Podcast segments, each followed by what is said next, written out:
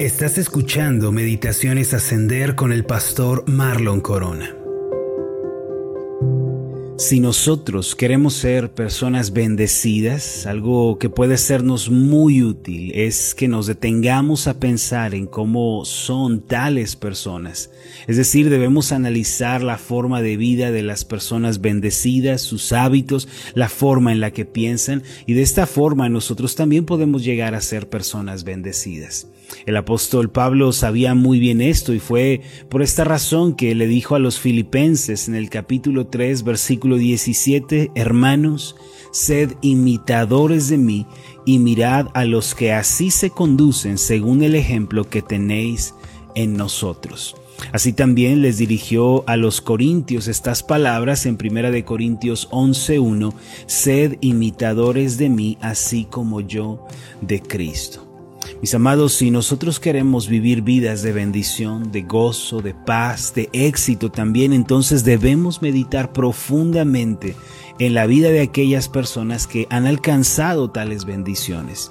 Ahora, ¿cómo viven las personas bendecidas? Hoy es un buen día para pensar en esto. A lo largo de toda la Biblia encontramos estas cualidades y características de quienes llegaron a ser personas de bendición. Un buen lugar para comenzar esta búsqueda es el libro de los Proverbios de Salomón. Allí encontramos tremendas lecciones de sabiduría para nuestra vida. Ahora, una cualidad muy peculiar de una persona bendecida es la diligencia. Proverbios capítulo 12 en el versículo 24 dice lo siguiente, la mano de los diligentes señoreará, mas la negligencia será tributaria. Este mismo pasaje puede leerse así en la traducción Palabra de Dios para Todos, el que trabaja duro se convertirá en un líder, pero el perezoso siempre estará esclavizado. Algo muy cierto es que las personas que han alcanzado el éxito en la vida se distinguen por ser diligentes, disciplinados, ordenados. No basta con ser talentoso, con tener buenas oportunidades, la disciplina y la diligencia lo son todo en el camino al éxito. Si esta preciosa virtud nos hace falta, mis amados, aunque tengamos talento, oportunidades, lo cierto es que no llegaremos muy lejos. Seremos como la persona que conoce otros países solo en fotografía, pero nunca ha estado allí. Algo que me causa un profundo dolor, una gran pena, es ver que muchos jóvenes de mi generación se conforman y pasan su vida sin lograr nada importante. Año con año sus vidas no cambian, sino que permanecen en el mismo lugar. Aunque muchos de ellos tienen talento, tienen juventud, fuerzas, no hacen nada con ello y se echan a dormir en el lecho del conformismo. El problema más grande de mi generación no es la falta de sueños, sino la falta de diligencia y de disciplina para alcanzarlos. Vivimos con la ley del mínimo esfuerzo, no queremos pagar el precio del éxito, ni queremos luchar para cambiar las cosas. Abrazamos la realidad tal como es y no nos planteamos la posibilidad de que pueda ser diferente. Queridos jóvenes que me escuchan, si nos rehusamos a cambiar nuestra actitud, no solo no vamos a salir adelante, sino que vamos a pasar a la historia sin haber hecho nada significativo. En lo personal eso es algo que me incomoda bastante. Proverbios 12:24 afirma, que si una persona trabaja duro, no importando que tenga todo en su contra o que las puertas se le cierren, más tarde podrá convertirse en un gran líder y traerá a, a su vida un gran cambio, a su generación un gran impacto. No importa si es joven, si es inexperto, lo que importa es que esté dispuesto a trabajar y a ser disciplinado. Se dice que cierto día un joven se le acercó a Mozart luego de un concierto de piano y le dijo, usted es un genio, ha logrado lo que pocos, sus piezas musicales son impecables, su técnica es inmejorable. Algún día, dijo este joven, yo quisiera sentarme frente al piano como usted y tocar de la manera en la que usted lo hace. Mozart, quien era a menudo un hombre que recibía muchos elogios y alabanzas por su técnica, se detuvo frente al joven y le dijo, usted también podría sentarse frente al piano y tocar de la manera en la que yo lo hago si estuviera dispuesto a practicar ocho horas diarias como yo. Después prosiguió y le dijo al muchacho, no soy ningún genio, no soy una persona sobresaliente, solo soy una persona muy perseverante y diligente. Mis amados, si nosotros queremos alcanzar el éxito en la vida y queremos vivir una vida bendecida, tenemos que aprender el asombroso principio de la diligencia. No existe otro camino, no hay atajos para esto. La palabra diligencia significa estar dispuestos a hacer con responsabilidad, con compromiso, un trabajo. La diligencia es puntualidad, es disciplina, es determinación, es también constancia. Es lo opuesto a ser ociosos e indolentes. Cabe mencionar que a Dios le irrita la pereza y la negligencia.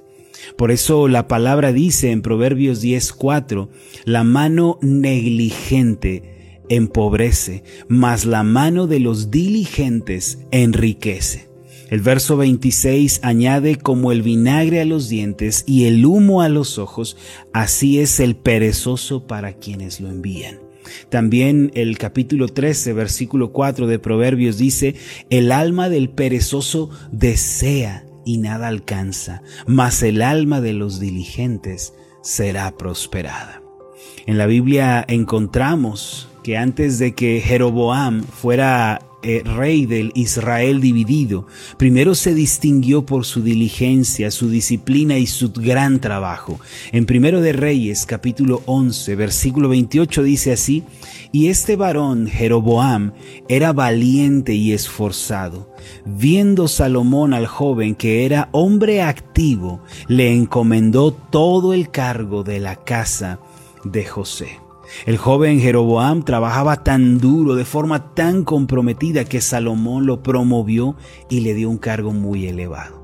No solo eso, antes de que Eliseo se convirtiera en el gran profeta que todos conocemos, Elías lo encontró primero trabajando con mucha fuerza en la labor que le había sido encomendada.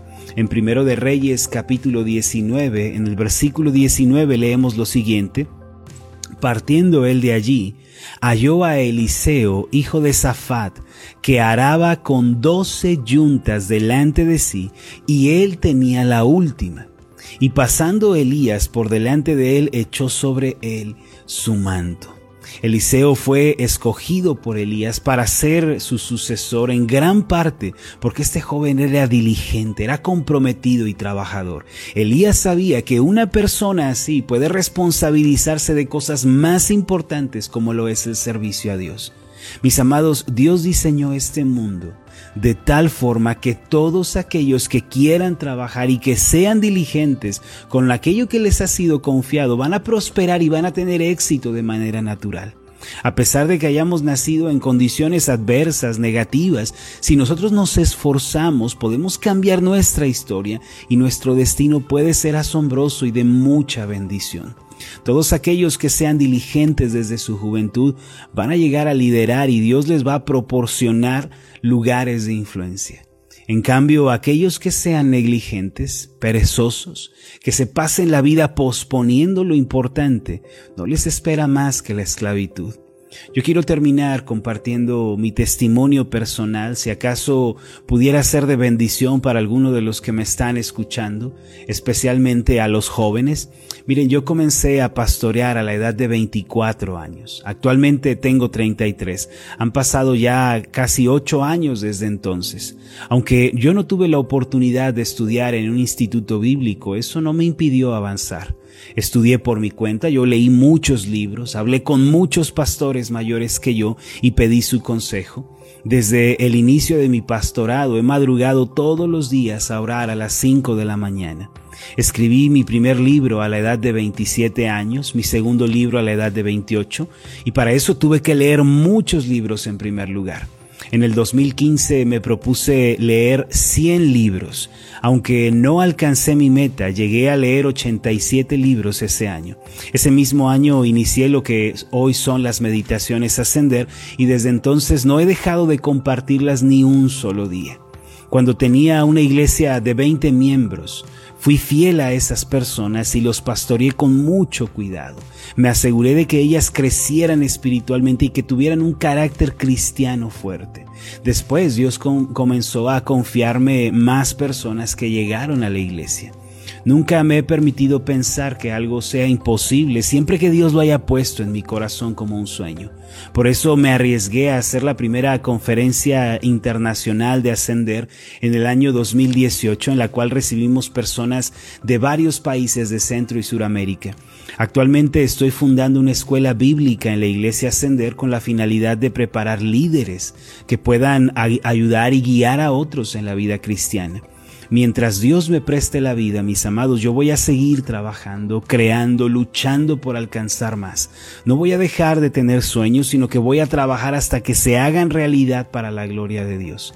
Hay una frase que dice, la diligencia y la disciplina son el puente entre nuestros sueños y la realidad a todos los jóvenes que me escuchan y también a las personas que siguen las meditaciones ascender, yo les pido que sean diligentes, que sean esforzados, trabajen duro, tengan muchos sueños, sí, pero trabajen todos los días por ellos con ahínco.